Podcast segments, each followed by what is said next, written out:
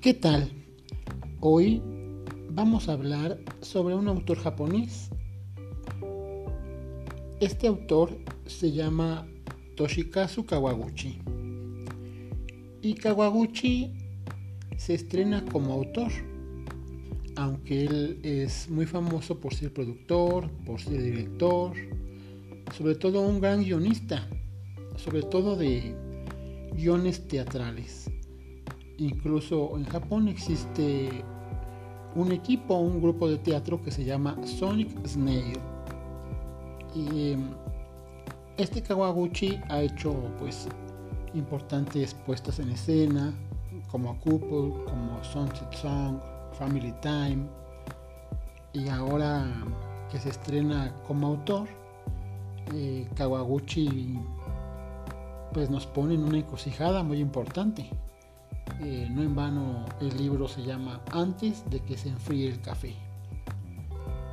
Y en esta lectura, que es de por sí memorable, cautivadora, eh, con una profunda comprensión de, lo que son las relaciones humanas, del amor, no importa que pase el tiempo, el, amor persiste, el amor sigue, eh, no importa si la persona que amabas murió, no importa si la persona que amabas sigue viva, pero ya no está contigo.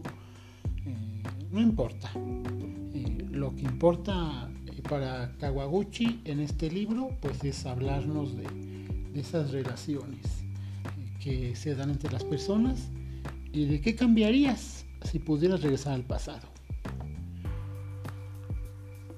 Si tuviéramos esa máquina del tiempo. Que Kawaguchi magistralmente narra en este libro. ¿A quién querrías ver, aunque fuera por última vez? Con estas cuestiones vamos a, empezar a platicar un poco de, este maravilloso libro, antes de que se enfríe el café. Porque esa es la trama principal. Puedes sentarte a, la mesa a tomar un café. Puedes eh, en el momento menos pensado estar en el pasado. Pero solamente tienes esa oportunidad mínima, inimaginable, de cambiar las cosas antes de que se te enfríe el café. Por lo tanto, pues tendrán que servirte un café caliente. Y aquí pues hay una encrucijada. ¿A ti cómo te gusta el café? Caliente, tibio, casi frío, porque dependiendo de la temperatura es el tiempo, el tiempo que tendrás para tratar de componer las cosas. Pero ahí no se acaban las complicaciones. Resulta que no puedes levantarte de la silla, de la mesa en la que estás con tu café. Entonces, ¿cómo cambias el mundo? ¿Cómo puedes volver al pasado? ¿Qué sentido, qué lógica tiene volver al pasado si no me puedo levantar?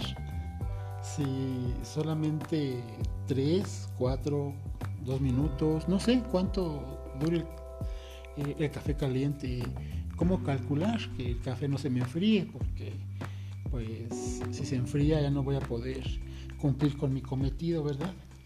De, por última vez ver a la persona que amé, a, a mi papá, a mi mamá, a mi abuelita, a mi novio, a mi novia, a mi hijo, a mi hija, a mi hermano, a mi hermana, a mi esposo, a mi esposa. ¿De qué sirve volverlos a ver? Si no voy a poderme levantar de la mesa. Kawaguchi nos habla de pues de ese pensamiento y de esa filosofía tan característicos de la cultura nipona. Y es así que nos deja con este gran predicamento. ¿Qué harías entonces? ¿Qué harías como lo menciona Kawaguchi? ¿volverías al pasado para cambiarlo? ¿O solo para volver a ver una vez más a esa persona que tanto quisiste? Aunque sea por última vez. Quizá la esperanza, el ánimo, la inspiración, los suspiros, pues no radiquen eh, en volver al pasado,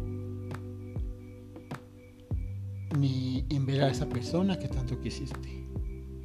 Quizás radica en esa importancia que a veces no podemos ver, como lo es la temperatura, el calor de un café.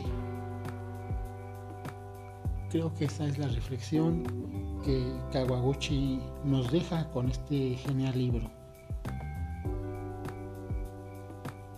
Piénsalo entonces de ahora en adelante y no trates de mejorar el, pasado. El pasado ya fue, el pasado, ya lo pasado pisado, decimos. Entonces, quizá Kawaguchi nos dice, ponte las pilas y actúa, di lo que sientes, demuestra, vive la vida. Y sobre todo antes de que se enfríe el café.